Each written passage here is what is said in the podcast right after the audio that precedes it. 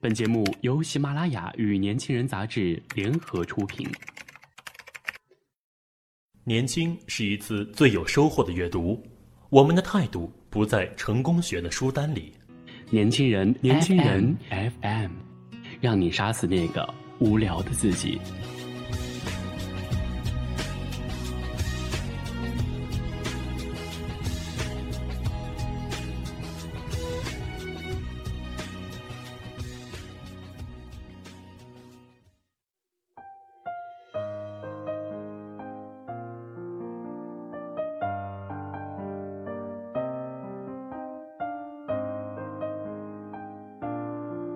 今天要为大家分享一篇文章，叫做《你缺的是朋友，而不是朋友圈》。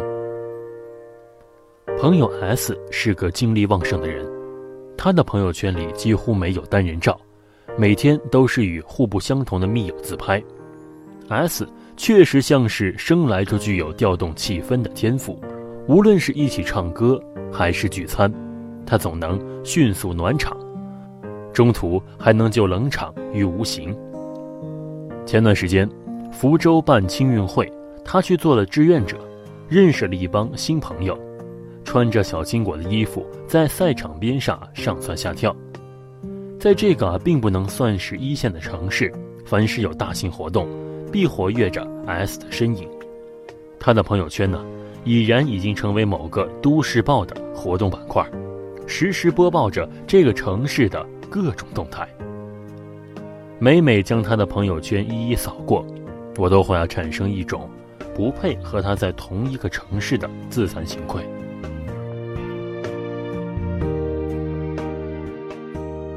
朋友 L 截然不同，L 少言寡语，不爱热闹，不议是非，平日里一副形单影只的孤独模样。上学的时候。人人都在竞争班长、团支书、过过官瘾，唯独他挑了个劳动委员的苦差。我们交情不深，因为同选了一门选修课，才一周一会。课间无聊呢，也会时常有一搭没一搭的聊点私事儿。毕业后呢，我们鲜少联系，直到有一天，我接到了他的电话，他让我猜猜他在哪儿。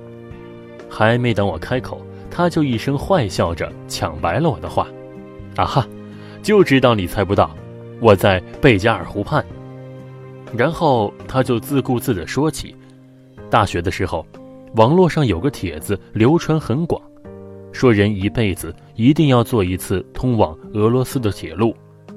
那时啊，选修老师正唾沫横飞地讲着唐代谢，我一脸兴奋地拿给他看，结果。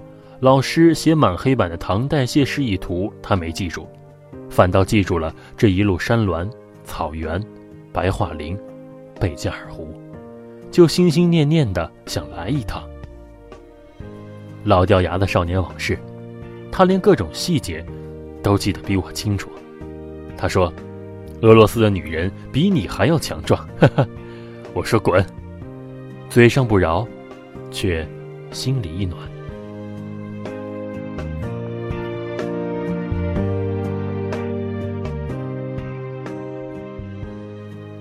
有段时间，朋友圈流行集赞的活动，S 君呢一连发了许多个，然后恭恭敬敬的群发给好友，要大家帮忙点赞。那阵子啊，我工作并不忙，稿子也写的不多，可是啊，就连手一滑点进他朋友圈的欲望啊都没有。有一天，去了一个大饭局，S 君呢正巧也在，忙不迭的向我抱怨。怎么朋友圈集赞的人数总是不够？我当时啊大吃一惊，以你的人脉，我以为啊你早在第一天就攒齐了呢。他苦笑道：“哪儿啊？每次集赞我都群发了两三遍，最后都不好意思再发了，可还是没攒够。”我心虚的没回应，生怕他提起几次点赞我都没有参与的事儿。甚至怀疑他是不是旁敲侧击的来影射我。倒是 L 偶尔发来的求点赞、求转发，等我点开的时候，下面啊都早已有了他的留言：“谢谢各位朋友帮忙，我的赞已经够了。从关系的亲疏来说啊，我无疑是和 S 君更熟悉一些。大学时代，我们共同策划了无数大大小小的社团活动，一起通宵夜战，写策划，拉赞助，熬得双眼通红。一起啊，在散场后喝着大酒，分享成功的喜悦。但 S 君似乎与整个世界都熟练，他的世界并不缺我一个。和他挑灯夜战过的不止我一个，和他喝过大酒的也不止我一个。他发的状态里永远都是我不认识的人，我没见过的风景。他跟新朋友出去玩，拍出来的照片，那一张张笑脸，也全都是我不认识的人。他的喜怒哀乐多么丰富，却没有一丝一毫关于我的痕迹。S 君。让我感受不到自己的存在感，哪怕只是非常微弱与渺小的存在。有时候，我们不得不承认，人类潜藏在内心深处的对爱与关注的占有欲，就是这样偏激、自私。也不得不承认，除了爱情，友情也同样具有排他性。这不值得大肆宣扬，成为任何一种抢占或犯罪的原因，却也不应被口诛笔伐，顶多算是上帝造人时不小心做下的恶作剧。我们都希望自己成为别人的 the only one，如果不能，就希望自己至少要比别人特别一点就像 L 对我。当我看到贝加尔湖的时候，突然就想到了你。那一刻，我觉得自己在 L 心中，比起别人，多了一湾月牙形的湖泊。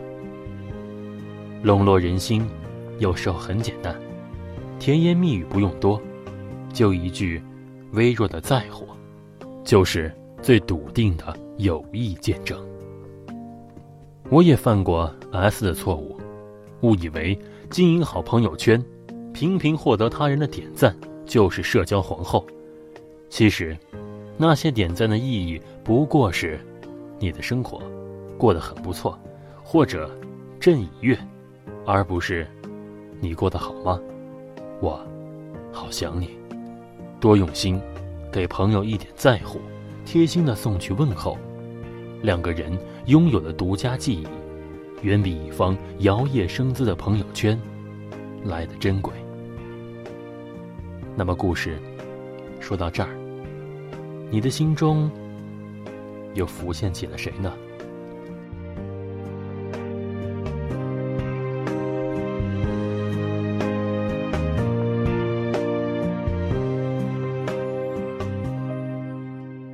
如果你想关注更多的精彩内容，请搜索微信公众号 “use 一九八一”或直接搜索“年轻人”。